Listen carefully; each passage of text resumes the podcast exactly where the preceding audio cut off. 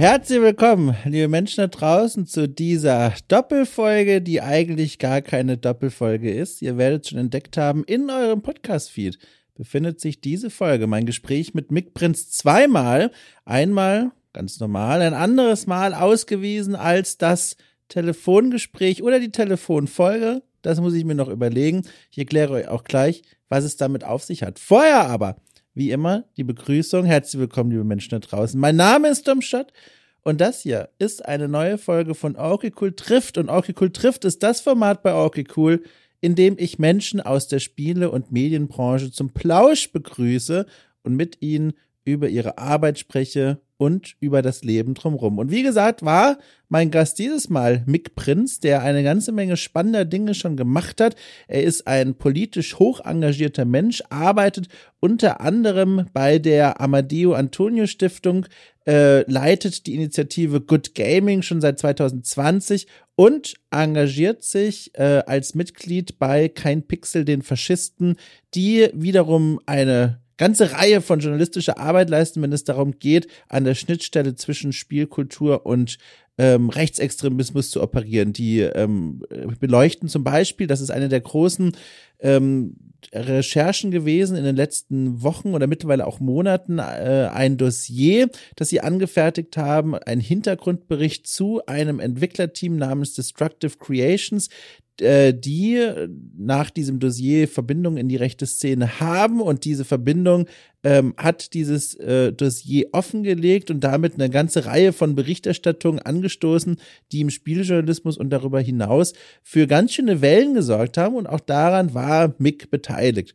Und in unserem Gespräch sprechen wir über diese ganzen Arbeiten, die er da schon geleistet hat, was ihn eigentlich zu einem so politischen Mensch gemacht hat, ob er das schon immer war oder ob es da ein besonderes Ereignis gab. Und wir sprechen darüber, äh, was der Spielejournalismus eigentlich noch leisten sollte in seinen Augen, ob es überhaupt Platz geben kann für einen investigativen Spielejournalismus oder wohin der allgemeine Trend im Journalismus geht. Auch darüber haben wir unsere Gedanken ausgetauscht und ein wenig vor dem Mikro miteinander verglichen. Und apropos vor dem Mikro, jetzt kann ich auch erzählen, was es mit dieser Doppelfolge auf sich hat. Kurz vor äh, unserer Aufnahme, vor unserem Treffen, hat sich mein Internet dazu entschlossen, Reis auszunehmen von seinem Arbeitsplatz. Es ist verschwunden. Mein Router hat nicht mehr funktioniert. Das Internet war weg.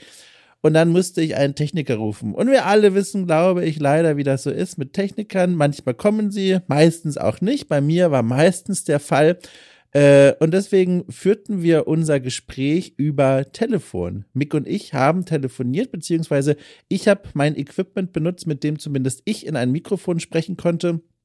Ich saß dann auf meiner, äh, auf meiner Couch äh, und habe äh, um mich herum Mikrofone aufgebaut, ein Aufnahmeprogramm extra eingerichtet, äh, die, das ganze Zeug um mich herum platziert und dann bei Mick angerufen. Er hat dann abgenommen und dann haben wir äh, miteinander gesprochen. Und das ist quasi die Originalfolge. Das ist die sogenannte Telefonfolge. Ähm, dann war aber Mick so geistesgegenwärtig und hat sich gedacht, Moment mal, ich habe doch hier auch ein eigenes Mikro stehen. Wir machen es einfach so, wenn der Dom mich anruft, schalte ich mein Mikro ein und nehme das, was ich sage, einfach trotzdem auf dem Mikro lokal auf, schicke ihm anschließend die Tonspur und dann wird es am Ende niemand merken, dass es eigentlich ein Telefonat war. So, habe ich mich aber dazu entschlossen, nee, ich möchte euch Menschen da draußen die Möglichkeit bieten, ja, diese Experience nachzuerleben. Und deswegen gibt's eine Doppelfolge. Das Gespräch ist inhaltlich komplett das gleiche. Aber wenn ihr die Folge hört, die ausgewiesen ist als die Telefonfolge, dann hört ihr das Gespräch so, wie es tatsächlich technisch abgelaufen ist. Ich mit dem Mikrofon bei ihm durchgeklingelt und all das ist auf einer SD-Karte gelandet. Oder Ihr hört die Folge, die nicht die Ergänzung, die Telefonfolge im Titel hat. Und dann hört ihr das, was sein Mikro aufgefangen hat. Wie gesagt, vom Tuten zu Beginn des Gesprächs abgesehen, inhaltlich alles vollkommen gleich. Ich habe mir nur gedacht, warum nicht? Ich will es euch einfach ermöglichen, mal nachzuhören, wie es für mich war. So, und damit wünsche ich euch ein wunderschönes Gespräch, also der Quatsch, ein wunderschönes Zuhören bei diesem Gespräch zwischen Mick Prinz und mir.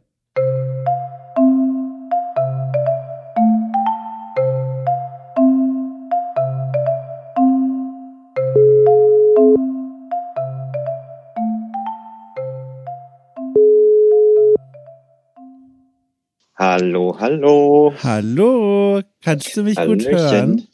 Ich höre dich sehr gut und äh, verstehst du mich auch so halbwegs? Ich verstehe dich hervorragend. Das ist hier alles ganz aufregend, muss ich gestehen. Das ist alles ganz aufregend. Ich sitze hier in meinem Wohnzimmer und habe um mich herum ähm, Mikro aufgebaut, mein Anrufstationchen, ein Laptop und natürlich den Mobile Hotspot, weil einfach alles schiefgegangen ist, was man sich vorstellen kann, was schiefgehen oh könnte. Ja. Oh Mann, ja, sehr nervig. Aber wir kriegen es ja irgendwie hin. Ja, und tatsächlich, und ich freue mich auch ganz toll. Es ist auch, ich muss auch sagen, es ist nicht unbequem, wie ich hier sitze. Es hat was. Ich könnte mir das dauerhaft vorstellen. Ich bin vor allem aber auch glücklich, dass die Technik mitmacht. Das ist ja alles, wie gesagt, Equipment, das ich immer nur im Notfall oder außerhalb meiner Wohnung benutze und halt jetzt im Gespräch mit dir. Und es klappt. Sehr schön. Ich bin sehr froh. Welch Ehre. Ja. Also ich sehe hier auch vor mir eins, zwei, drei, vier, fünf, sechs rote Lämpchen und ich hoffe, die müssen alle an sein. Wir werden es am Ende rausfinden, sage ich einfach mal. ich kann nur mit einem roten Lämpchen mithalten, aber immerhin. Du, aber es ist schön, dich zu hören. Sag mal, äh, wie ist dein Tag? Wie ist dein Tag? Ich rufe zu einer Zeit an, wo, wo gefühlt der Tag brennen könnte. Es ist zu einer Zeit, wo Menschen arbeiten, im Büro sitzen, an irgendeinem Schreibtisch. Was passiert bei dir? Tatsächlich ähm, ist heute bei mir so ein total wuseliger Tag. Es hat eigentlich alles ganz entspannt äh, angefangen. Und zwar spiele ich im Moment morgens immer noch gerne eine Runde Wokebook. Ich weiß nicht, oh. ob du von oh. dem Spiel schon mal gehört hast. Ich habe, äh, es sagt mir entfernt was. Bitte hilf mir es ist quasi Slay the Spire in einem etwas anderen Gewand mit äh, natürlich anderen Heldinnen, mit mm. anderen Karten, äh, mit so einem kleinen Open-World-Bereich, der also auch sehr instanziert ist, aber wo man quasi mit einem Farbpinsel neue äh, sechseckige äh, Felder aufdeckt und neue Schatz, Schätze entdeckt, neue Karten bekommt. Aber das Prinzip ist eben ein Roguelite im, im, im Deckbildergewand, also schon sehr an Slay the Spire angelehnt. Und ich habe das jetzt so vor ein, zwei Wochen mir mal auf die Switch geladen und bin irgendwie total drin und äh, habe jetzt irgendwie den ersten Durchlauf von ein paar Tagen endlich mal geschafft und das ist so meistens so aktuell meine erste Morgenroutine, dass ich nochmal so eine Runde einschiebe, bevor ich irgendwie den stressigen Tag starte. Ähm, oder tatsächlich auch noch teilweise den entspannten Tag, denn heute bin ich dann auch noch mal eine Runde rausgegangen, bevor ich eigentlich angefangen habe zu arbeiten. Auch das versuche ich im Moment nicht mehr äh, oder versuche ich mal wieder mehr zu etablieren, weil ich es so super nervig finde, in so Homeoffice-Zeiten direkt mhm. aus dem Bett an den Schreibtisch zu rollen. Und äh, deswegen bin ich eine kurze Runde skaten gegangen, bis mir aufgefallen ist, Mist, du hast ein Meeting vergessen, das um halb zehn starten soll. Also musst du ganz schnell zurück und an den Rechner und so tun, als ob du die ganze Zeit da warst und interessiert zugehört hast. Und ähm, genau, in diesem Meeting war ich tatsächlich bis eben, bis jetzt kurz bevor wir angefangen haben zu sprechen. Mhm. Äh, ein sehr spannender Termin, wo es um Rechtsextremismus im Osten von Deutschland ging und um Entwicklungen in den 90er Jahren und Kolleginnen haben über ganz viele persönliche Erfahrungen gesprochen. Ich mhm. fand es wahnsinnig spannend, aber sowas ist natürlich irgendwie auch immer anstrengend für den Kopf, weil du dich dann halt irgendwie direkt mit harten Themen, also mit mhm. Neonazis und irgendwie ähm, mit, mit, mit Angstmechanismen, äh, irgendwie gerade in Ostdeutschland äh, beschäftigst. Das ist natürlich irgendwie kein gute Laune-Thema. Deswegen bin ich gerade noch so ein bisschen bisschen durch, aber ich glaube, ich komme gleich rein. Du, du bist schon mittendrin. Mach dir da mal gar keinen Gedanken, einfach schön gemütlich und ich, ich rudere auch direkt nochmal, bevor wir zu den ganz großen Themen kommen, nochmal zurück, weil es was ist, was mich auch persönlich sehr interessiert. Und zwar die Sache mit dem, äh, mit den Dingen tun, bevor die Arbeit losgeht. Bist du ein Morgenmensch? Fällt dir das leicht, dann extra auch früher aufzustehen, um all diese Dinge zu tun?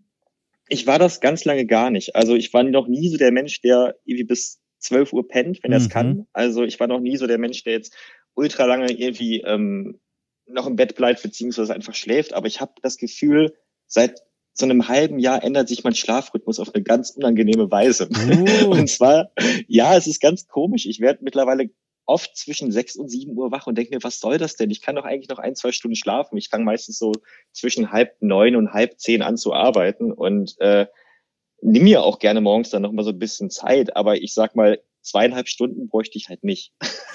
und äh, deswegen stresst es mich gerade, dass ich meinen Schlafrhythmus so umstelle. Ich weiß nicht genau, woher es kommt. Ich gehe nach wie vor zur gleichen Uhrzeit schlafen.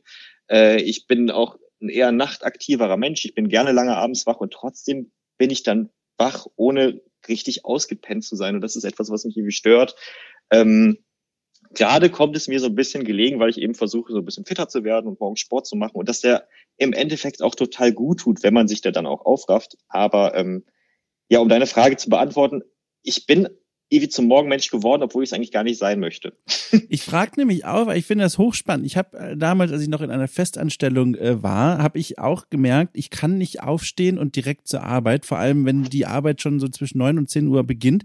Äh, ich muss irgendwie was vorher machen, um, um nicht nur wach zu werden, sondern auch um vielleicht ein bisschen die Laune zu heben. Und da habe ich gemerkt, okay, was wahnsinnig hilft, hilft, ist tatsächlich vor dem Losgehen irgendwelche Videospiele zu spielen. Damals war das das neu erschienene Doom, dieses äh, mhm. Doom 2000 2016, was halt mhm. fantastisch ist zum Wachwerden. Das ruft so deine, deine, deine körperlichen Reflexe ab, aber gibt ja auch so ein bisschen ein, ein, ein Gameplay, sage ich mal, das durchaus befriedigend ist. Und das Problem war aber nur, dass das äh, sehr viel Spaß gemacht hat. Das heißt, ich habe dann überlegt, oh, das wäre aber schon cool, nicht nur eine Viertelstunde, sondern eine ganze Stunde das Zeug zu spielen. Mhm. Und dann am Ende äh, war ich dann gegen fünf Uhr immer wach, um genug Zeit zu haben, um Doom zu spielen und um dann zur Arbeit zu gehen. Und du kannst dir vorstellen, wie tief die Augenränder mhm. hingen hingen am Abend. Das war alles nichts. Ich kann ja sagen, das war alles nichts. Auch ein Grund, warum ich die Selbstständigkeit sehr genieße. Man kann den Tag halt auch ein, zumindest ein wenig später beginnen lassen.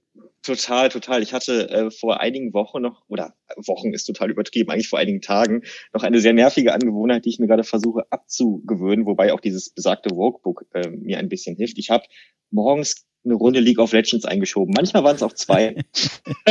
Aber ähm, ich möchte es zumindest in der Solo-Queue, also ohne meine, meine mhm. klassische, meine klassischen Freundinnen, wenn ich das sonst so zocke, eigentlich nicht mehr alleine spielen, weil es ist, also ich trinke keinen Kaffee und man wird einfach beim League of Legends spielen alleine durch die furchtbare Chat-Kommunikation so schnell wach und hat so schnell einen hohen Puls, dass ähm, man auch keinen Kaffee braucht. Ja. Aber ich merke halt auch einfach, dass dieses Spiel natürlich nicht die beste Idee ist, um in den Tag zu starten, weil du direkt mit so einer gestressten Grundmentalität quasi dann in ja. die Arbeit startest. Und genau das willst du ja eigentlich nicht. Das ist ganz faszinierend, dass du das sagst. Das ist ja das Spiel, das lange Zeit als das Spiel mit der toxischsten Community galt. Ich bin mir sicher, da gibt es mittlerweile Spiele, die das abgelöst haben, aber es sieht immer noch immer durchaus schlimm aus, worauf du ja auch anspielst. Aber was ich bei mir gemerkt habe, ich spiele das Ding seit es das gibt, also seit 2009, mhm. ähm, regelmäßig. Und bei mir, ich hatte auch diese Phase, in der ich dann emotional sehr mitgenommen und frustriert war, wenn Leute irgendwie rumbeleidigt haben. Ähm, und das ist aber mittlerweile weit hinter mir. Was ich jetzt mittlerweile habe, ist, wenn ich da so eine Partie spiele, dann weiß ich, da werden jetzt so im Durchschnitt 45 Minuten draufgehen. Und mhm. 45 Minuten ist echt viel, vor allem wenn du danach sagst, oh, eine, eins spiele ich noch. Ich kann ja jetzt nicht mhm. auf einem, auf einem, auf einer Niederlage enden oder jetzt habe ich gewonnen, jetzt kann ich ja eigentlich nochmal. Das heißt, 90 Minuten für zwei Partien sind weg und am Ende ist es so ein bisschen wie, weiß ich nicht, wie ein Fußballspiel geguckt zu haben. Es hat vielleicht Spaß gemacht währenddessen, aber am Ende kommt man raus und denkt sich, was habe ich hier eigentlich gerade gemacht? Also, das gibt mir irgendwie so wenig mittlerweile. Das ist mittlerweile für mich nur noch ein Zeitfresser. Ich bin gespannt, ob du auch an diesem Punkt kommst, wo du das Spiel auch so siehst. Na, ich habe es ganz oft schon so gesehen. Also das, was du gerade beschrieben hast mit diesem, naja, man kann doch jetzt nicht aufhören. Ich, es lag doch nicht an mir, dass ich verloren habe. Ich kann das Kein, doch viel besser, beziehungsweise, Hallo? beziehungsweise das, das bin doch nicht ich schuld gewesen. Und dass man dann irgendwie den, den Ehrgeiz hat, noch ein Spiel zu starten, wo man natürlich wieder selber nicht schuld war, wenn man verliert. Ähm, das habe ich auch ganz stark, dieses, dieses Gefühl, noch eine Partie zu spielen. Oder dann sind eben so viele Endorphine ausgeschüttet worden, weil man mal eine gute Runde hatte, mhm. dass man mhm. unbedingt noch eine spiele. Kenne ich total gut. Was mir im Moment ähm, da so ein bisschen einfach hilft, ist die Selbstdisziplin, sich mit anderen Spielen wach zu machen ja, oder ja. eben mit, mit, mit anderen Morgenroutinen. Und ich habe jetzt vor circa drei Monaten mit, ähm, mit meiner League of Legends Gruppe so, so ein kleines Projekt angefangen. Also wir sind uh. 15 bis 20 Leute in dieser Gruppe und haben jetzt aber gesagt, komm, fünf Leute von uns versuchen jetzt mal möglichst hoch zu klettern in dieser, in diesem Elo-System mhm. und versuchen einfach mal möglichst hoch zu kommen. Und wir spielen meistens montags abends einfach dann fest vier, fünf Runden. Das ging auch gestern noch mal eine Ecke länger.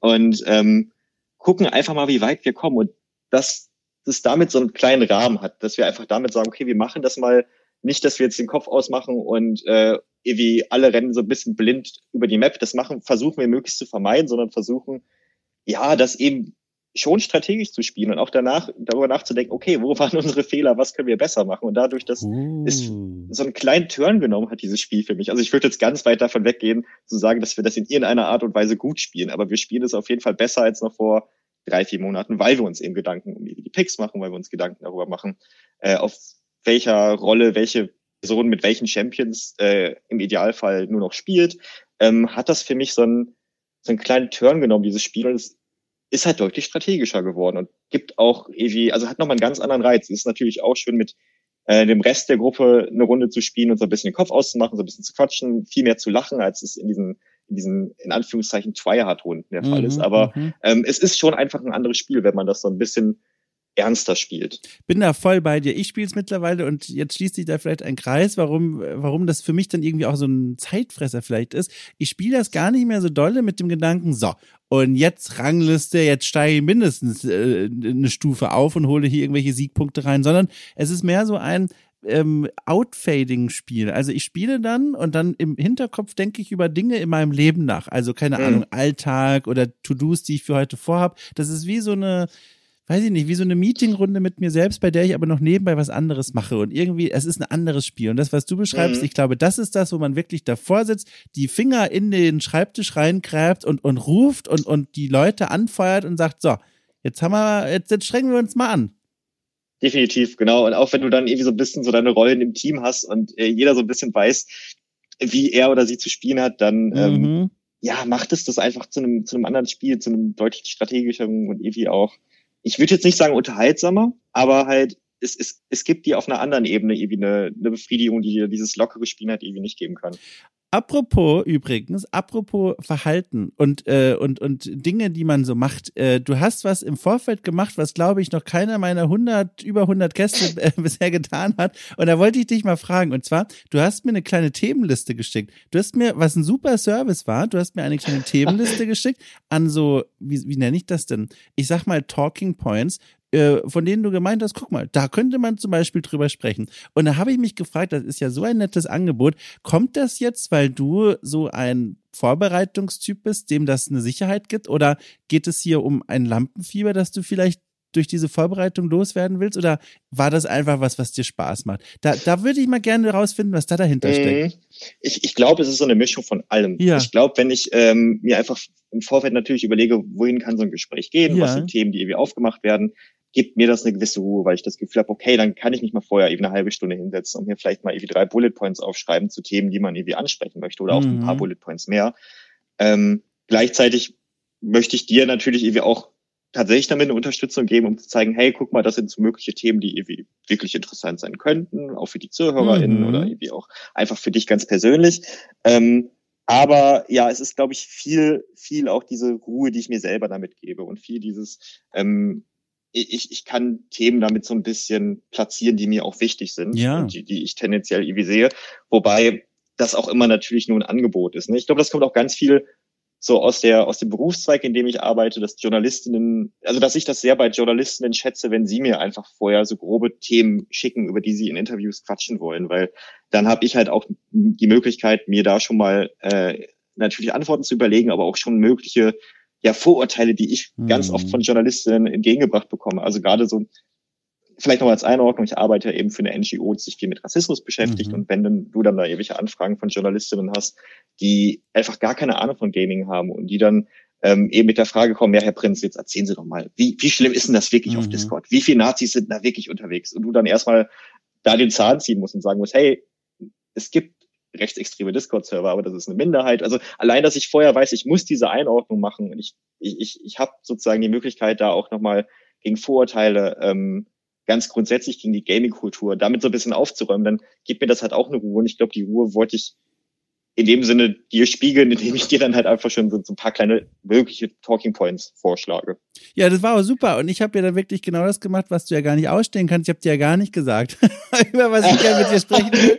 Das tut mir ja fast jetzt schon leid, aber nur fast, weil, weil das ist ja hier auch, ne, ist ja auch ein entspannter Rahmen. Du kannst dich ja hier hoffentlich wohlfühlen und sprichst vor allem auch etwas an, was ich mir hier dann auch aus deiner Themenliste unter anderem rausgenommen habe, ähm, was ich sehr interessant fand. Das ist in der Liste selbst nur so ein Randgedanke, aber spannenderweise ist das jetzt das, was dir mit als erstes eingefallen ist, nämlich die Sache, dass du in Interviews, für die du angefragt wirst, ähm, eben auch als Mitarbeiter bei dieser Stiftung ähm, auch einordnen musst und immer wieder äh, klar machen musst, dass ähm, rechtsextreme Gaming-Kulturen äh, eine Minderheit darstellen. Und da wollte ich eigentlich noch mal drauf hinaus und nachfragen, das können wir gerne jetzt machen. Ist das denn tatsächlich so, dass Leute dann da oder Journalisten, Journalistinnen wirklich dann auf dich zugehen? Und wenn ja, ist das dann, hast du das Gefühl, oder ich frage mal so rum, woher kommt das? Was ist deine Einschätzung? Woher kommt diese Frage? Ist das Unwissenheit oder wollen sie das starke Zitat für den Text? Es ist beides, ne? Also es ist auf jeden Fall die Unwissenheit, dass wenig Know-how darüber existiert, was Gaming-Kultur überhaupt ausmacht oder wie vielfältig Gaming-Kultur mhm. ist, dass es irgendwie nicht nur irgendwie um Spiele geht, sondern auch um Communities, um, um Plattformen, um äh, Kommunikation auf diesen Plattformen und, und also das ist ja zum Beispiel auch das, womit äh, wir uns vor allem beschäftigen, wenn es irgendwie um Rechtsextreme in Gaming-Kontexten geht. Da geht es ja gar nicht so krass jetzt um irgendwelche Neonazi-Modifikationen oder um eigene Spiele, weil die sind, also gerade die eigenen Spiele sind ja zum Glück auch echt nicht so präsent. Aber ähm, da geht's halt vor allem um die Kommunikation. Aber es geht auch viel um diese, diese eine catchy Phrase, die Journalistinnen halt haben wollen. Es geht mhm. um das, um den einen Abschnitt, wo sie dann sagen können, oh ja, Mick Prince sagt, auf Discord gibt es nur Nazis, wir müssen Discord jetzt zumachen. Mhm. so, das mhm. äh, ist natürlich etwas, was Journalistinnen sehr toll finden, wenn es sozusagen diese, diese starke Äußerung gibt. Wenn es dann aber so eine, so eine längere Einordnung gibt, wo man dann sagen, also wo man das quasi macht, was ich eben versucht habe, dass man wirklich sagt, hey, natürlich gibt es eben diese laute Minderheit von Neonazis auch im Gaming, weil Neonazis sind überall in digitalen Kontexten unterwegs, wo man ihnen nicht die Tür vor der Nase zuknallt. Also sind sie wenig überraschend auch im Gaming. Mhm. Ähm, und deswegen gibt's auch eben rechtsextreme Discord-Server. Aber die Plattform hat ordentlich dazugelernt. Das ist natürlich kein, kein, kein Zitat, was, ähm, was man so leicht runterbrechen kann, irgendwie für einen Artikel. Aber trotzdem versuche ich diese Einordnung halt zu geben, um eben nicht in diese Falle zu tappen, ähm, Gaming-Kultur, die ich so sehr liebe, irgendwie abzuwerten oder irgendwie stereotyp darzustellen. Mhm. Ist das auch eine Motivation gewesen, äh, dich so intensiv zu engagieren, was dieses Themenfeld angeht, Gaming und, und ähm, äh, rechte Organisation oder rechte Strukturen, weil du arbeitest ja da bei ganz unterschiedlichen Dingen mit. Ähm, zum Beispiel, äh, ähm, ich habe es mir aufgeschrieben, kein Pixel den Faschisten natürlich arbeitest du mit. Ähm, bei Good Gaming arbeitest du mit, dass sich ja auch dreht um diese Idee, ähm, über Rechtsextremismus aufzuklären, unter anderem äh, auch im Zusammenhang mit, mit Gaming-Kultur. Ist das was, wo du dir gedacht hast, okay, wenn ich jetzt die ganze Zeit schon angefragt werde, dann arbeite jetzt einfach selber, komme quasi diesen Anfragen entgegen oder zuvor, bereite das alles auf und sage den Leuten so, wenn ihr was wissen wollt, lest euch einfach das alles durch oder hat das damit gar nichts zu tun? Das hat zwar auch was damit zu tun, aber es war vor allem irgendwie eine Entwicklung, die sich so, so schrittweise gezeigt ja. hat. Also ich bin jetzt seit 2016 in der Stiftung und habe damals, äh, wie so viele bei uns, irgendwie als Praktikant, Praktik, äh, Praktikant bei uns angefangen und habe eigentlich in der Öffentlichkeitsarbeit so die Social-Media-Kanäle äh, dann auch als Honorarkraft mhm. mitbetreut und bin demnach eben auch viel mit wie rechten Äußerungen in unseren eigenen Kommentarspalten konfrontiert gewesen. Habe dann 2017 äh, relativ plötzlich eine eigene Projektleitung von einem neuen Team bekommen, was sich viel mit äh, so Shitstorms und, und, und äh, Hasskommentaren im Netz grundsätzlich eher in klassischen sozialen Medien beschäftigt. Mhm. Und ähm, mir hat es damals irgendwie so gar nicht gefallen, dass wir als Stiftung so einen großen Kulturbereich, nämlich irgendwie Gaming, halt einfach außen vor lassen. Und dann ähm, wurde langsam 2019 und dann ähm, gab es das, das rechtsextreme Attentat von Christchurch und danach ist mir halt auch erstmal aufgefallen, wie viel problematischen Mist es zum Beispiel auf Steam gibt. Also da mhm. gab es dann hunderte Profile, die sich nach dem Attentäter benannt haben und ihn glorifiziert haben. Und ähm, da ist mir halt erstmal aufgefallen, was für ein Moloch halt Steam zum Beispiel gerade ist mhm. äh, und, und, wie viel problematischen Mist es da gibt. Und dann habe ich mich angefangen, da mehr mit zu beschäftigen und habe dann 2019 quasi eine Projektskizze für Good Gaming gemacht, ähm, um halt quasi als zivilgesellschaftliche Organisation, die wir halt eben sind, auch dieses Thema mal mehr anzunehmen, aber gleichzeitig nicht, um irgendwie nur zu zeigen, oh, das ist jetzt alles so böse, sondern um gleichzeitig diesen Spagat zu machen zwischen hey, es gibt Neonazis im Gaming, aber guckt mal, hier gibt es auch ganz viel Positives und das müssen wir auch beachten. Und ähm, das ist etwas, was wir als Stiftung immer versuchen, nicht nur irgendwie zu zeigen, hey, das läuft alles schief, das ist alles irgendwie furchtbar und äh, jetzt werfen wir am besten direkt das Handtuch. Nee, sondern wir versuchen halt irgendwie Menschen zu empowern, zu supporten, die dagegen arbeiten. Und das ist quasi auch so das Kernanliegen von Good Gaming or Play Democracy, dass wir ähm, zwar, zwar zeigen, was schief läuft, aber gleichzeitig eben ja Handlungsoptionen geben, was man denn jetzt gegen diesen Mist machen kann. Mhm. Da, zu deinem, ich sag mal, Portfolio im Rahmen von dieser Beschäftigung gehört ja zum Beispiel auch die Mitarbeit an diesem Dossier über Destructive Creations und die rechte Szene, wie es hieß. Das war eine Auseinandersetzung mit den Machern von äh, Spielen wie War, Mongrels und Hatred. Und in diesem Dossier mehrseitig, äh, da wurde ja, also das Team, das dahinter stand und daran gearbeitet hat an diesem Dossier, das war ja quasi schon Investigativjournalismus, der da betrieben wurde, der da versucht hat und dem es auch gelungen ist, Verbindungen aufzuzeigen, inwiefern sie jetzt bestehen von Destructive Creations, diesem Entwicklerteam, zur rechten Szene, wo ich mich dann gefragt habe, ist das was in deinen Augen, was eigentlich der Fachjournalismus machen sollte? Und wurde das dann übernommen mit so einem, naja, wenn ihr es jetzt nicht macht, machen wir es halt mal ordentlich? Oder ist da, oder wie guckst du darauf? Mm, es gab, glaube ich, 2020 auf der, 2020 oder 2019 auf der Gamescom einen ziemlich krassen Vorfall. Ja. Es wird 2020 gewesen sein, wo Destructive Creations quasi was zu, ähm, zu, zu Rechtsextremismus und Gaming machen sollte, mhm. glaube ich, oder, oder einfach zur, zu, zu Nationalsozialismus und glaub, Gaming. Moderation war da irgendwie sowas, oder? Da ja, das, ja, irgendwie so, ja. genau. Irgendwie so, also auf jeden Fall sollte es einen Auftritt geben und damals ähm, hat dann vor allem kein Pixel den Faschisten, äh, ist es aufgefallen und darauf wurde dann aufmerksam gemacht, dass es gerade ein Studio versucht zu frame, dieses Thema oder dieses Thema zu besetzen, die halt selber zumindest sehr fragwürdig sind und äh, in, zumindest problematische Spiele entwickelt haben, aber vor allem auch noch, wie du es gerade beschrieben hast, eine äh, sehr krasse Vernetzung in toxische, in rechtsextreme Strukturen in Polen mhm. haben. Mhm. Und dann haben ähm, wir eben mit kein Pixel den Faschisten darauf aufmerksam gemacht und äh, ein Kollege aus dem Team, der selber auch ähm, Polnisch spricht, hat sich dann einfach sehr viel mit den Facebook-Seiten oder mit den Social-Media-Auftritten von den Entwicklern auseinandergesetzt. Äh, an der Stelle muss man das, glaube ich, auch nicht gendern, weil ich glaube, es sind wirklich auch nur Typen, die da irgendwie mhm. arbeiten. Ähm, zumindest äh, das Bild, das ich gerade im Kopf habe, zeigt das. Und da wurde dann eben sehr schnell deutlich, okay, das sind jetzt nicht nur Spiele, die äh, nicht nur Entwickler, die das Spiel IS Defense gemacht haben und irgendwie ein Amoklauf-Simulator und jetzt irgendwie die äh, mehr der sauberen Wehrmacht in ihrem neuen Spiel verpacken, sondern das sind auch Leute, die auf Neonazi-Demonstrationen auftauchen, die problematische Tattoos aufweisen. Ähm, die mit, mit anderen rechtsextremen Gruppen in Europa sehr vernetzt sind. Und darauf haben wir dann eben aufmerksam gemacht. Ähm, und, und damit schließt sich so ein bisschen deine Frage, weil es halt an der Stelle noch nicht viele anderen gab, die darauf hingewiesen haben. Und ähm, ich hatte das Gefühl, dass diese Recherche von Kein Pixel dann große Wellen geschlagen hat. Mhm. Ich erinnere mich an Game 2, die haben es ähm, in ihrer Sendung mit aufgenommen, in einer Folge mit aufgenommen. Äh, die Gamestar hat es ja. auf jeden Fall auch porträtiert. Ähm, also es war auf einmal ein Thema, was durch so eine Initiative wie Kein Pixel halt erst platziert werden konnte. Und dieser, dieser Proble Problemblick darauf wurde halt erst durch diese Initiative geschärft. Und ähm, ich habe dann auch mit, mit dem Kollegen, der die Recherche gemacht hat, auch, auch Vorträge dazu gehalten und habe äh, Workshops dazu gehalten und habe auch in unserer eigenen Publikation quasi dem ganzen Thema nochmal ein Kapitel gewidmet, wo es auch um andere rechtsextreme Entwicklerstudios gibt, äh, geht. Mhm. Da gibt es zum Glück nicht so viele von, aber es gibt gerade eins, was auch im deutschsprachigen Raum ähm, 2020 versucht hat, irgendwie einen Punkt zu setzen. Und das gucken wir uns jetzt auch immer noch regelmäßig an. Die machen regelmäßig so einen, äh, in Anführungszeichen, patriotischen Gaming Jam, wo die irgendwie neue Spieleideen pitchen. Mhm. Und das gucken wir uns als Projekt halt immer an und, ähm, und werfen halt einen Blick auf diese ich will sie gar nicht Spiele nennen, aber auf diese Ideen, die ja, sie da entwickeln, ja. die halt einen total rassistischen und, und menschenverachtenden Ton halt aufweisen. Also nochmal, so wichtige und, und, und, und, und spannende und so gut aufbereitete Arbeit, aber ich muss die Frage nochmal wiederholen. Ist das jetzt was, wo du sagst, Mensch, eigentlich ist das doch die Aufgabe vom Fachjournalismus, jetzt in dem Fall spielejournalistische Outlets zu sagen, hey, wir sind eigentlich die, die darauf kommen und wir sind die, deren Aufgabe es ist, quasi das herauszufinden und aufzuarbeiten. Also, wie guckst du da drauf? Sorry, genau die Frage hatte ich gar nicht in, die, in dem Sinne so beantwortet. Ja, dafür finde, bin ich ja da.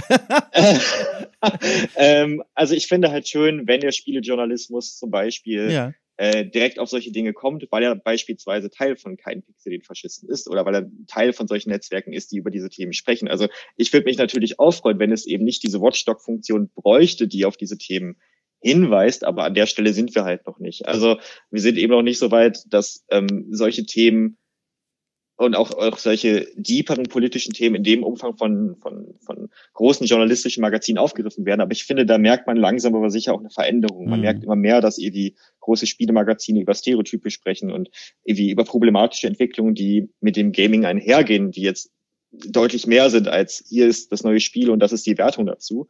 Und das finde ich richtig cool, dass man einfach merkt, dass die Gaming-Kultur sich als solche in dem Sinne auch weiterentwickelt beziehungsweise dass der Spielejournalismus, der über die Gaming-Kultur berichtet, sich weiterentwickelt und auch solche Themen stärker aufgreift. Und ähm, um die Frage zu beantworten, ich fände es toll, wenn der Spielejournalismus das mehr tun würde. Ich glaube, da sind wir aber halt einfach noch nicht. Ich finde das ganz spannend, wie du das beantwortest, weil ich mache mir dazu momentan auch viele Gedanken ähm, und bin einmal bei dir, ganz bei der Einschätzung, obwohl ich glaube, ich würde sogar, ich bin glaube ich sogar ein bisschen optimistischer und würde sogar sagen, ich glaube, wir sind da schon, dass die, dass der Spielejournalismus und jetzt mal gerade im deutschsprachigen Raum dafür schon sensibilisiert ist und geschärft ist und auch diese Themen, glaube ich, dafür einen Platz hat. Aber woran ich gerade so, worüber ich momentan so ein bisschen nachdenke, ist, inwiefern strukturell es da noch Hürden gibt. Und da spreche ich jetzt mal als Freelancer, als Selbstständiger. Weil das Ding mhm. ist nämlich folgendes, wenn ich mir überlege, dieses, also wirklich, ich muss es nochmal betonen, dieses wirklich fantastische und gründliche Dossier, wenn ich das selbst erarbeitet hätte, ich hätte, um das aufzufangen für mich, ein Honorar verlangen müssen. Das hätte mir keine Redaktion mhm. dieses Landes gezahlt. Und das ist was, wo ich das Gefühl habe, wir stoßen ja an eine strukturelle Grenze, nachdem wir jahrelang gefordert haben, ich sage jetzt einfach mal kollektiv hier, ähm, hier Spieljournalismus, es gibt doch auch noch mehr als Waschmaschinentests und Spielspaßkurven und so. Das, glaube ich, hat dieses, dieses, diese Branche verstanden. Ähm, mhm. Aber diese großen Recherchen, die jetzt eigentlich notwendig wären, das, was ihr gemacht habt, oder auch sowas wie eine richtig große Recherche zu Crunch in der deutschen Spielebranche oder mhm. zu, zu ähm, Vorfällen von sexueller Belästigung und sowas, ähm, denen mal nachzugehen und richtig zu erarbeiten, ich fürchte, das zahlt zumindest Selbstständigen da draußen keine Redaktion angemessen. Und ich glaube, das ist ein Grund, und er führt jetzt auch zu keiner Frage, sondern ich denke nur laut nach, das ist ein Grund struktureller Natur, warum in Deutschland es zum Beispiel dann auch einen deutschen Jason Schreier, einen deutschen Investigativ-Spielejournalisten oder Journalistin einfach nicht gibt, weil die würden in Deutschland ihre Miete nicht zahlen können.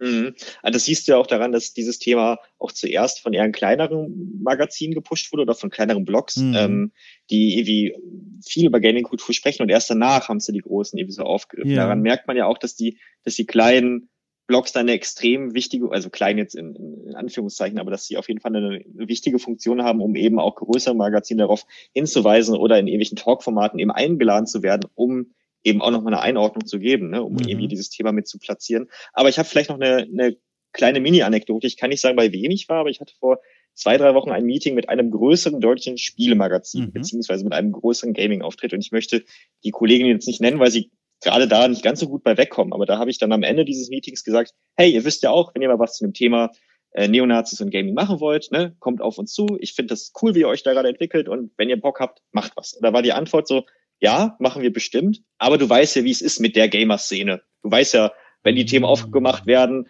äh, haben wir ja direkt irgendwie die Kommentarspalten voll. Und dann dachte ich mir, ja, genau das ist das Problem und genau darauf sollte man vielleicht aufmerksam machen. Und, mhm. ähm, das ist halt sowas, äh, das ist jetzt so exemplarisch an, an diesem, an diesem einen, ähm, an diesem einen Fall habe ich das erwähnt, aber ich finde, das ist etwas, was mir allgemein auffällt, wenn ich auf Gaming gucke, dass viele Spielerinnen auch einfach noch viel zu sehr die Füße stillhalten und viel zu viel Angst haben, wie problematische Themen anzusprechen, wenn sie zum Beispiel über sowas sprechen wie Gaming und Rechtsextremismus. Und ähm, ja, das finde ich einfach sehr schade, dass, dass da immer noch so eine verhaltene Reaktion einfach eben da ist.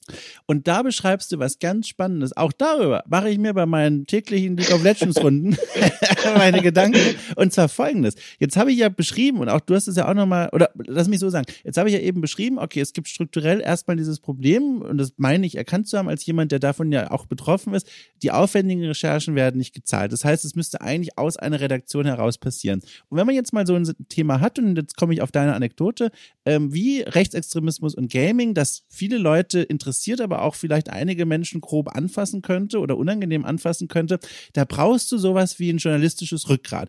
Und jetzt sage ich nicht, dass das die großen Redaktionen nicht haben, aber die großen Redaktionen, die entwickeln sich seit Jahren, in meinen Augen, das ist natürlich ein höchst subjektiver Eindruck, in eine Richtung, die ähm, also wertfrei gesprochen eine sehr spannende ist. Und zwar meine ich äh, zu erkennen, ähm, dass große Webseiten sich auch immer mehr als Unterhaltungswebseiten verstehen. Also man sieht ja jetzt bei eigentlich allen größeren deutschen Fachpublikationen, dass es ähm, in Richtung Twitch viel mehr gemacht wird, dass mhm. man auf YouTube neue Formate konzipiert, quer durch die Redaktion hindurch, ähm, dass man sich auf dem Podcastmarkt noch aktiver umschaut. Und das ist ja immer noch eine Art von Journalismus, die dort vielfach betrieben wird, ähm, auch viel mit klassischen Formaten belegt und so weiter. Aber man sieht auch gleichzeitig, äh, man geht mehr in die Richtung des Unterhaltungsjournalismus. Und Unterhaltung funktioniert natürlich dann auch gut, wenn Leute sich unterhalten fühlen. Und ich glaube, je weiter, auch das wieder höchst äh, eigene persönliche Theorie und laut nachgedacht, ich glaube, je weiter sich diese großen Outlets in Richtung von Unterhaltungsjournalismus entwickeln,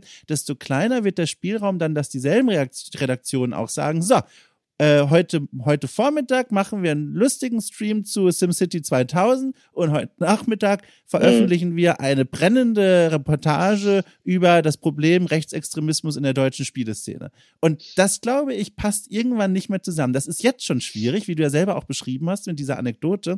Aber ich glaube, es wird nur noch schwieriger. Mhm. Also ich finde, also ich, ich teile die Einschätzung nicht komplett, weil ich sehe gerade auf Twitch dass ja immer mehr auch MeinungsbloggerInnen, aber auch einfach GamerInnen nicht nur zocken, sondern auch in dann im Just-Chatting-Bereich mal drei Stunden sich Zeit nehmen, um irgendwie auf Kommentare der Community einzugehen mhm. und da auch relativ komplexe Themen behandelt werden. Ähm, also sei es jetzt zum Beispiel so Leute wie Shuyoka, ich weiß mhm. nicht, ob die, die, ja, die kennst du bestimmt. Die war hier schon zu ähm, Gast sogar, ja. Ah, ja. Wundervoll. Muss ich nachhören, habe ich ja, nicht gehört. Ja, bitteschön. oh, wow. auf jeden Fall, äh, genau, ich finde, Pia macht halt genau das, was du eigentlich gerade beschrieben hast. Mhm. Also sie macht halt diesen tollen Spagat zwischen, ich zock jetzt eine Runde Warhammer 3 ähm, oder zock jetzt irgendwie ähm, eine Runde mit anderen Streaming-Kollegen wie Among Us und im, am Nachmittag rede ich dann mal über eine Doku, die gerade rausgekommen ist zu äh, Transsexualität äh, mhm. und, und Diffamierung von Transpersonen. Also ich finde, gerade Shuyoka ist so das perfekte Beispiel, wie man es halt machen kann, wie man politische Haltung mit Gaming verbinden kann. Ähm, da gibt es noch ganz viele tolle anderen, andere Namen, die man nennen kann. Aber äh, du hast ja gerade so auf so große Gaming-Magazine ja genau, mit, deiner, richtig, mit deiner ja. Meinung abgespielt. Und da finde ich, hast du recht, da sieht man das noch relativ wenig und das finde ich so schade, weil da gäbe es natürlich ein ähnliches Potenzial, ne? dass man ähm, gerade bei, bei zum Beispiel was weiß ich, der GameStore oder den Rocket Beans, da sieht man ja auch, dass mhm. häufig eben Politik-Talk-Formate aufkommen. Es gibt ja auch bei Game 2 ein Politik-Talk-Format und ich finde, da könnten die Themen auch nochmal so platziert sein, oder, oder besser gesagt, das müsste, finde ich, nicht immer ein eigenes Format sein, dass man jetzt losgelöst von der eigentlichen Unterhaltung sieht, sondern man könnte es mal zwischenschieben, um auch mal mehr Leute zu erreichen. Ja. Und äh, das fände ich einfach, wäre irgendwie eine Entwicklung, die ich zumindest super stark begrüßen würde. Also gut, dass du es auch nochmal differenzierst, weil dann möchte ich es bei der Gelegenheit auch nochmal sagen. Also ich meinte auch tatsächlich, dass jetzt im Hinblick auf diese großen Redaktionen, die einzelnen, mhm. was die einzelnen ich sage mal, Influencerinnen, Influencer oder Content Creators, wie sie sich, glaube ich, lieber nennen in überwiegenden Fällen, ähm, was die machen, das finde ich auch toll. Also genau, was du auch gerade beschrieben hast, dieses Nebeneinander, das ist fast schon irritierend, wie krass das Nebeneinander ist, aber das ist ja toll. Ähm, aber was ich gerade meinte, waren tatsächlich die großen Redaktionen, die sich in so einem Umschwung zu befinden scheinen. Und ich habe diese Sorge, einfach, also ganz naive Sorge einfach nur geäußert, dass dann diese Investigativarbeit auf der Strecke bleibt, weil man erkennt, mhm. wenn wir unsere Ressourcen reinpumpen in Unterhaltungsjournalismus, dass da am Ende mehr rumkommt, als wenn wir diese aufwendigen Reportagen in Auftrag mhm. geben. Und dann ist halt jetzt die Frage, sorgt das dann dafür, dass dann das einfach nicht mehr, gar nicht mehr möglich sein wird oder kommen an die Stelle, und das ist meine Hoffnung, neue Projekte, die dann quasi nur noch das machen. Also weißt du, die mhm. dann die dann in diese Bresche springen und sagen, so, die, die großen Player sind jetzt auf Twitch und machen gute Laune, was ja auch wichtig ist, aber jetzt ist hier Platz geworden für uns. Und das wäre ja so eine Hoffnung, dass dann alternative neue Formate entstehen und neue mhm. Outlets. Ich, ich kann ja einfach nur sagen, dass das halt auch, ähm, also weil genau das war auch eine Idee, warum wir dieses Projekt gegründet haben, dass wir diese, diese Leerstelle irgendwie gesehen haben und die Hoffnung hatten, dass man da irgendwas mhm. füllen kann. Das ist halt auch einfach wahnsinnig schwer. Du musst dich halt ja. eh erstmal auch als Projekt etablieren. Wir sind dann irgendwie auch Teil einer Stiftung, die eh von Neonazis immer extrem viel Gegenwind bekommt. Du musst dich dann teilweise aber auch in der, in der breiten Öffentlichkeit irgendwie etablieren und mhm. irgendwie erstmal deutlich machen, ähm, dass es mit diesen Vorurteilen, die es dann teilweise auch gegen die eigene Organisation gibt, dass die halt ewig Hanebüchen sind und dass es Blödsinn ist. Das heißt, ähm, Rechtsschutz äh, brauchst du auch? Äh, genau, du musst dich irgendwie auch absichern, ja. wenn du irgendwie ähm, über, über, über diese Themen sprichst. Du musst auch immer gucken, wie du das Ganze irgendwie didaktisch aufbereitest. Mhm. Also als, als plumpes Beispiel, ich würde in einem TV-Interview oder einem Radio-Interview würde ich anders über rechtsextreme EntwicklerInnen quatschen, als wenn ich das jetzt irgendwie in einem Workshop tue. Weil mhm. in einem Workshop kann ich das deutlich stärker abbilden, weil ich es halt auch direkt einordnen kann, ne? weil ich da dann irgendwie Sachen aufgreifen kann und mit den Teilnehmenden diskutieren kann. Ich habe aber das Gefühl, wenn ich das jetzt irgendwie in einem großen Medienformat mache, reproduziere ich damit auch ganz schön viel, mhm. beziehungsweise mhm. da fehlt dann vielleicht diese Einordnung, die ich dann im persönlichen Gespräch wie leisten könnte.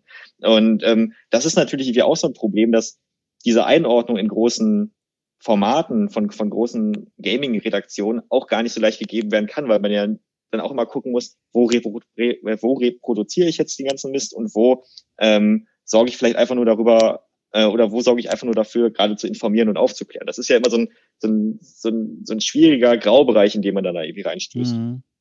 Ich habe gerade so, während ich hier zuhöre, darüber nachgedacht, ähm, wie cool das eigentlich wäre, und da muss ich eigentlich mal nachfragen, wie es, ob die dazu was sagen können. Wenn zum Beispiel eine Seite wie die Gamestar, und ich komme immer wieder auf die Gamestar, weil die halt riesengroß ist und ganz viele Leute die lesen und verfolgen und die, glaube ich, auch viele Ressourcen hätten. Was mhm. wäre, wenn die sagen, so, wir machen jetzt eine Investigativabteilung auf. Also, weißt du, nicht, also die haben ja schon dieses tolle Angebot von, von Gamester Plus, was, was ich selber auch sehr schätze und wofür mhm. ich ja auch selber Disclaimer auch ab und zu schreibe, ähm, auch Reportagesachen und sowas. Aber wie krass wäre es, wenn so eine große Redaktion sagt, wir trennen das jetzt noch stärker und sagen wirklich, wir setzen da jetzt in der Redaktion Investigativjournalisten zusammen und die arbeiten einfach mal völlig losgelöst und eben nicht im Zusammenhang mit der übrigen Redaktion. Das fände ich auch ein spannendes Experiment.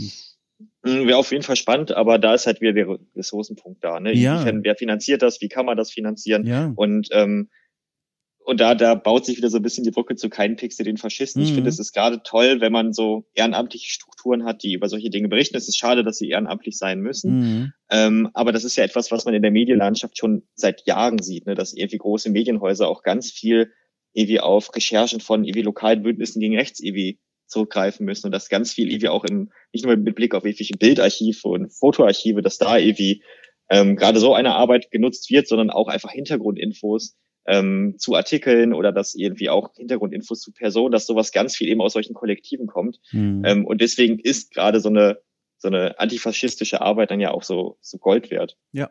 Ich, ich glaube, was wir auf jeden Fall beide wohl sagen können, ist, wir leben in spannenden Zeiten, was Spieljournalismus angeht. Ich habe das Gefühl, da bewegt sich gerade sehr viel. Also schon seit Jahren, aber es ist einfach eine spannende Zeit gerade. Mhm, auf jeden Fall, ja liegen bei dir eigentlich, kleine Frage am Rande, aus reinem, äh, weiß ich nicht, juristischen Interesse, liegen bei dir eigentlich daheim noch Spielezeitschriften rum? Hast du sowas noch? Ähm, wenig. Ich äh, hab's tatsächlich, also ich, ich nutze es einfach ewig kaum noch. Ich hatte jetzt ja. letztens am Bahnhof die Situation, dass ich die, oh, wie heißt sie, die neue, neue Zeitung von Jörg Liebel? Äh, äh, äh, äh na, äh, Game, ähm, äh, nee, dein, halt, Moment, G, G, G, G, G, G, G, oder? War es nicht einfach.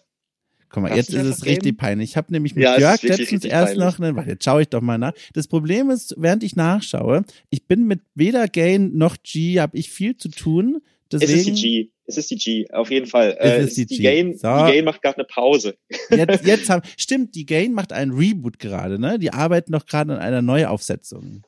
Genau, die habe ich äh, immer noch ganz gerne gelesen. Für die habe ich auch mal selber was geschrieben, aber die habe ich äh, häufiger mitgenommen, aber ich merke halt einfach, dass ich gar nicht so richtig dazu komme, da lange durchzublättern, beziehungsweise da viel zu lesen. Es ist eh so ein riesiger Stapel hier an Büchern, die ich äh, mhm. auch abseits vom Gaming-Kontext eher mit Blick auf Rechtsextremismus allgemein lesen will. Und äh, es bleibt halt einfach liegen. Also das ist eh auch so ein, ist jetzt ein bisschen Themenhopping, aber das ist eh so ein spannendes Feld, dass ich ähm, mich ja seit Jahren, ich sag mal, auf einer wissenschaftlichen, aber eben auch aus einer politischen Bildungsperspektive mit Rechtsextremismus beschäftigt mhm. habe. Und auf einmal kommt dieses Gaming-Thema auf, was für mich lange ja auch einfach eher so ein, so ein Hobby-Thema war und was dann immer mehr auch irgendwie zu einem beruflichen wurde. Und ich finde es total interessant, dass ich jetzt auf einmal mich über über beide Themen immer sehr oder für beide Themen sehr breit informieren muss und eben auch eben neue Netzwerke gründen muss und irgendwie auch sehr stark in diese ganzen Diskurse eintauchen muss, sei es jetzt irgendwie NFTs, sei es Hogwarts Legacy, sei es, sei es dann aber auch irgendwie Razzia bei Combat 18 oder irgendwie Atomwaffendivision, dass du auf einmal so viele verschiedene Themen verbinden musst und ich krieg das manchmal alles gar nicht unter für beide Themenfelder dann eben mich in dem Maße zu informieren, wie ich es gerne würde. Du, ich muss, ich höre dir aufmerksam zu, aber ich glaube, ich muss gleich niesen. Es kann jetzt für uns alle oh oh. sehr laut werden. Ich oh versuche schon die ganze Zeit, oh Gott.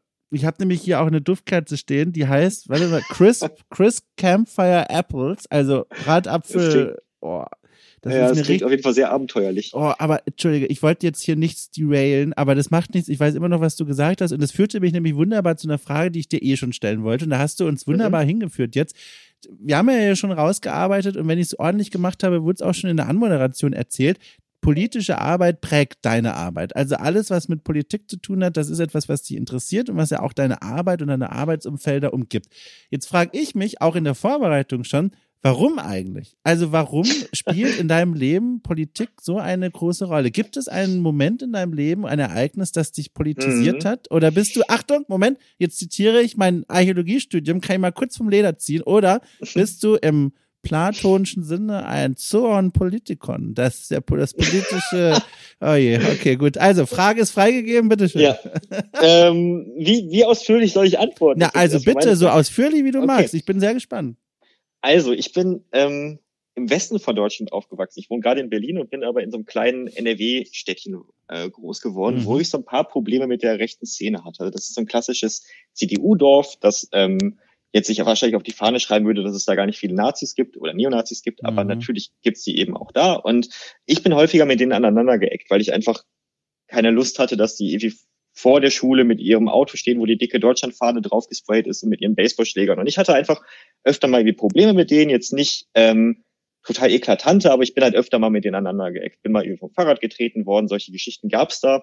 Ähm, und ich bin ja, also ich bin halt ein, ein, ein weißer Mann, damals ein mhm. weißer Junge, der irgendwie nicht klassisches Feindbild der Extremrechten ist. Und trotzdem bin ich damals viel mit diesen Leuten eben aneinander geeckt und habe dann ähm, quasi in meinem Studium 2010 habe ich das angefangen, Sozialwissenschaften habe ich mich einfach angefangen, sehr viel mit so Ungleichwertigkeitsvorstellungen zu beschäftigen, habe mich sehr viel auch mit rechtsextremen Pogromen in den 90ern auseinandergesetzt, habe mich äh, einfach viel mit, mit rechtsextremen Ideologie, Bausteinen auseinandergesetzt, weil ich es wahnsinnig spannend fand, weil ich mhm. dieses Denken spannend fand, weil ich es aber auch beängstigend fand und auch immer noch gesehen habe, dass relativ wenig Wissen zu Alltagsrassismus sowohl in meinem Kopf existiert, aber auch so in, in den Blasen, in denen ich mich damals noch bewegt habe.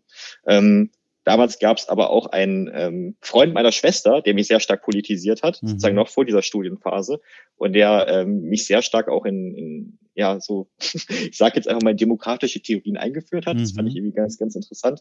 Und dann ähm, gab es ja 2011 die Selbstenttarnung vom NSU. Das war für mich dann irgendwie auch nochmal so ein großes Ding, was gezeigt hat, okay, es ist einfach ein Problem, was riesig ist und was, ähm, was auf jeden Fall bearbeitet werden muss. Und ich habe mich dann im Studium ganz viel mit so Vereinsverboten auseinandergesetzt, aber auch damit, wie Rechtsextreme verschiedene Kulturbereiche nutzen. Also gerade so das Thema Rechtsrock und mhm. und äh, wie die die Adaption von Comics oder von von ähm, Bildsprache von Neonazis fand ich da schon wahnsinnig spannend, was man ja auch viel aufs Gaming übertragen kann.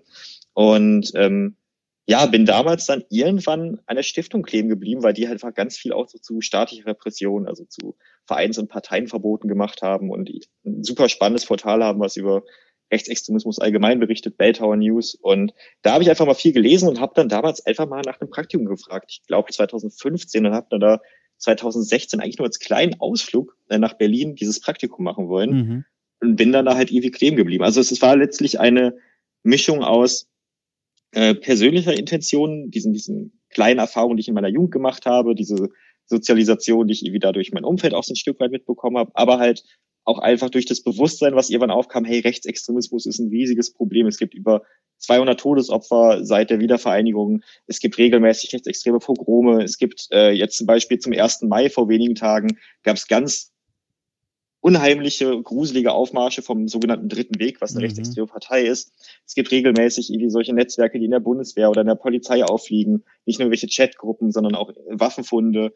Ähm, es gibt solche Dinge wie die Atomwaffendivision. Es gibt ähm, rechtsterroristische Anschläge, Christchurch, Halle, München. Es gibt, also die Palette ist einfach lang, die zeigt, Rechtsextremismus ist eine der größten Gefahren, die wir so innerhalb Deutschlands für eine Minderheit haben und oder für, für primäre Feindbilder der extremen Rechten. Mhm. Auch wenn ich nicht Teil dieses Feindbildes bin, möchte ich halt quasi als Ally mich mit diesem Thema auseinandersetzen, um halt eben Menschen zu supporten, die halt angefeindet werden. Mhm. Und wie ist in diese äh, wirklich spannende Geschichte dann nochmal dieser Aspekt des Gamings reingekommen? Weil du hattest das schon angerissen, aber ich habe noch nicht mhm. ganz durchschaut, wo ja. plötzlich spielte dann Spiele noch eine Rolle. Ja, ich habe, ähm, also wir als Stiftung haben 2016 mal so eine Gaming- und Rechtsextremismus-Broschüre rausgehauen. Damals habe ich aber noch gar nicht in der Stiftung gearbeitet und habe es mir danach durchgelesen und fand es ganz interessant, aber es ging da vor allem um Stereotype in Games, was ja auch ja. ein großes Thema ist, aber was in meinen Augen nicht so den Kern des Problems deutlich gemacht hat. Und dann war es wirklich der Anschlag von Christchurch, der mir gezeigt hat, ja. wie problematisch das ist. Ich habe halt selber auch schon immer gezockt, seit ich klein bin. Ich erinnere mich, wie ich wie damals auf dem Rechner von meinem Papa, der witzigerweise ein großer Videospielgegner ist, aber damals ein paar Spiele hatte, nämlich mm. FIFA 97 und Prince of Persia war es, glaube oh, ich. Fantastisch, sehr gut. Ja, also Prince of Persia, das war einfach, ich erinnere mich noch an diese Dornen, in die man da immer gefallen ist. Auf jeden Fall, ja. genau, da fing so, so meine Leidenschaft fürs Thema an und dann auf der politischen Ebene halt wirklich eine ganze Ecke später. Also ich habe mich lange eher so aus, aus Eskapismusgründen mit Gaming beschäftigt ja. und erst so ich sag mal, seit 2017, 18, 19 kam dann dieses Thema für mich auch in der, in der politischen Dimension auf. Und ich habe mich eben damit auseinandergesetzt, wie stark sich halt auch Neonazis in Räumen verbreiten, wenn man ihnen nicht die Tür vor der Nase zuknallt. Und das mhm. machen halt viele Gaming-Plattformen auch noch nicht. Also einige machen es, gerade Twitch oder auch Discord sind da mittlerweile ziemlich stark, was ihre Policy angeht und auch ihre Umsetzung von Moderation. Aber äh, ich habe da jetzt eben schon zwei, dreimal draufgehauen, ich mache es gerade nochmal. Gerade Steam ist da halt wirklich ganz, ganz, ganz ja, weit zurück. Ja. Ähm, die haben halt Guidelines, die irgendwie sagen, boah, wir haben kein, keine Lust auf diskriminierendes Verhalten, aber die ahnden es halt kaum. Also es gibt auf der Plattform, ja, ja. also du könntest jetzt, du könntest jetzt in die Suchzeile von, von Steam äh, Hitler schreiben, in die Profilsuche und würdest 28.000, 29.000 Treffer bekommen von Leuten, die sich wie nach Hitler benennen. Und ähm, dann findest du halt eben ganz krassen rechtsextremen Kameradschaften, die sich auf Steam connecten. Äh, du findest äh, SS-Ruden, Hakenkreuze, Wehrmachtsoffiziere, die irgendwie glorifiziert werden. Also auf Steam findest du nicht nur die Profile, sondern du findest auch einige echt krasse Modifikationen, die du halt einfach frei runterladen kannst. Es gibt ähm, auch ganz, ganz komische, also was heißt ganz komische, ganz klare rechtsextreme Games. Erst vor einigen Tagen, ich glaube letzte oder vorletzte Woche ist ein Spiel erschienen, wo man sich quasi ähm, mit dem Israel-Palästina-Konflikt ja. in Anführungszeichen auseinandersetzt und wo man äh, sich in Palästina einschleusen, äh, in, in, in Israel einschleusen soll oder den Iron Dome abschalten soll. Also ein ganz klares antisemitisches Game, mhm. was da irgendwie dann für 15 Euro verkauft wird. Und ich finde es einfach krass, wie wenig Steam da macht, wie egal Steam das auch ist. Also ich habe mhm. zum Beispiel schon mit vielen PlattformvertreterInnen gesprochen, teilweise schon Teams weitergebildet, bei Steam merkst du, da ist irgendwie kaum Interesse vorhanden. Die haben halt eine super liberale Politik hinsichtlich wie Meinungsfreiheit, bei denen kann quasi jeder alles sagen, solange es ja irgendwie nicht gefährlich ist. Es ist aber halt einfach an vielen Stellen gefährlich, was da geäußert wird. Ähm, nicht nur irgendwie in irgendwelchen kruden rechtsextremen Gruppen, sondern es gab, sorry, jetzt laber ich hier gerade so ein bisschen ohne Punkt und Komma, aber mir fällt gerade so viel es ist sehr spannend. Ein. Ja, ja, ja. Ähm, da gab's also 2020, als Black Lives Matter ja einfach ein großes Thema war, gab's auf Steam zum Beispiel auch eine Black Lives Matter, mhm. äh, Black Lives Matter Thread. Und wenn du da reingeguckt hast, hast du teilweise eben auch Solidaritätsbekundungen für Black Lives Matter gesehen, aber auch ganz viele so Sprüche wie äh, Achtung, Triggerwarnung, Rassismus, äh, George Floyd deserve it oder das N-Wort in irgendwelchen pixeligen Lettern und das stand da super lange. Mhm. Und das war der offizielle Black Lives Matter Thread auf Steam. Und es wurde halt einfach nicht moderiert, weil Steam und äh, das hat äh, Benjamin Strobe jemand rausgefunden, den du ja auch schon mal zu Gast hattest. Ähm, oder auf den, über den bin ich darauf aufmerksam geworden. Steam hat sage und schreibe 26 ModeratorInnen auf ihrer Plattform. Das ist halt hm. nichts. Das ist halt auf einer Plattform, die irgendwie äh, 100 Millionen monatliche NutzerInnen hat, ist das halt nichts. Ja, und das ja. finde ich halt dann irgendwie schon sehr bezeichnet, dass ähm, die Anzahl der ModeratorInnen, also äh, auf, an der Anzahl der ModeratorInnen kann man eigentlich schon merken, wie egal denen teilweise die Moderation von rechten Content ist. Das ist ein riesengroßes Thema, zu dem ich in der Vergangenheit auch schon gearbeitet habe. Ich werde auch ähm, in der Folgenbeschreibung die Leute da draußen nochmal verlinken, wo man deine Arbeit finden kann, über die wir hier gesprochen haben und auch die Artikel, die ich teilweise auch mit dir in Zusammenarbeit habe ich die ja auch mal ausfragen dürfen, veröffentlicht habe. Ähm, davon habe ich hoffentlich in der Anmoderation, wie gesagt, wenn ich in Zukunft dran denke, äh, erzählt. Apropos erzählt, du, ich habe eine ganz schlechte Nachricht jetzt für dich. Soll ich es dir sagen? Bitte leg los. Also wir nehmen ja hier über so ein mobiles Aufnahmegerät auf, das bei mir auf dem Tisch liegt und das ist noch Aha. funktioniert bisher ausschließlich mit Batterien. Das Netzkabel befindet sich noch auf dem Weg in der Post und der Akku hier hat zu blinken begonnen. Das heißt, wir müssten so langsam zum Verabschieden kommen, Mensch. Ja. du, Ey, das aber mir, Moment, Moment, das muss ich ganz kurz sagen. Ich, es tut mir wahnsinnig leid, weil das ist höchst spannend, was du erzählt hast. Zum anderen aber gibt mir das eine wunderbare Vorlage, dich einfach bald nochmal einzuladen, damit wir das Gespräch fortsetzen können, weil das, was du sagst, finde ich wirklich hochinteressant. Ja, äh, super gern. Ich finde es äh, ja auch schön, dass es jetzt geklappt hat. Ich habe ja schon fast nicht mehr geglaubt, ich dass wir es hinbekommen. ich, äh, ich weiß nicht, vielleicht sagst du es in der Anmoderation. Jetzt aber, muss ich. ja. Und nein, hätte ich das fast nicht aufmachen Ivo, wollen. Quatsch, alles gut.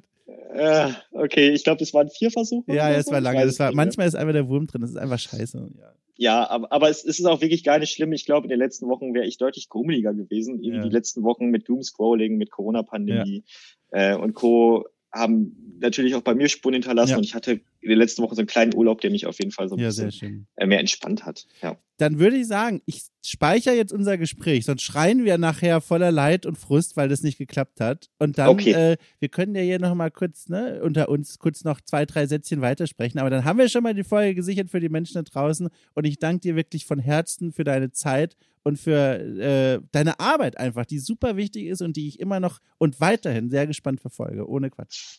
Es war ein großer Spaß. Vielen Dank für die Einladung. Sehr gerne. Bis bald, ey.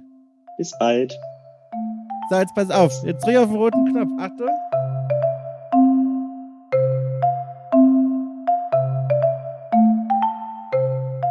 So, das war's. Mein Gespräch mit Mick Prinz, das durchaus noch hätte länger gehen können, aber ihr habt es ja mitbekommen, es war dann hochdramatisch. Bei mir hat wirklich alles geplinkt, äh, geblinkt, mein Gott, dieser Sprachfehler, geblinkt.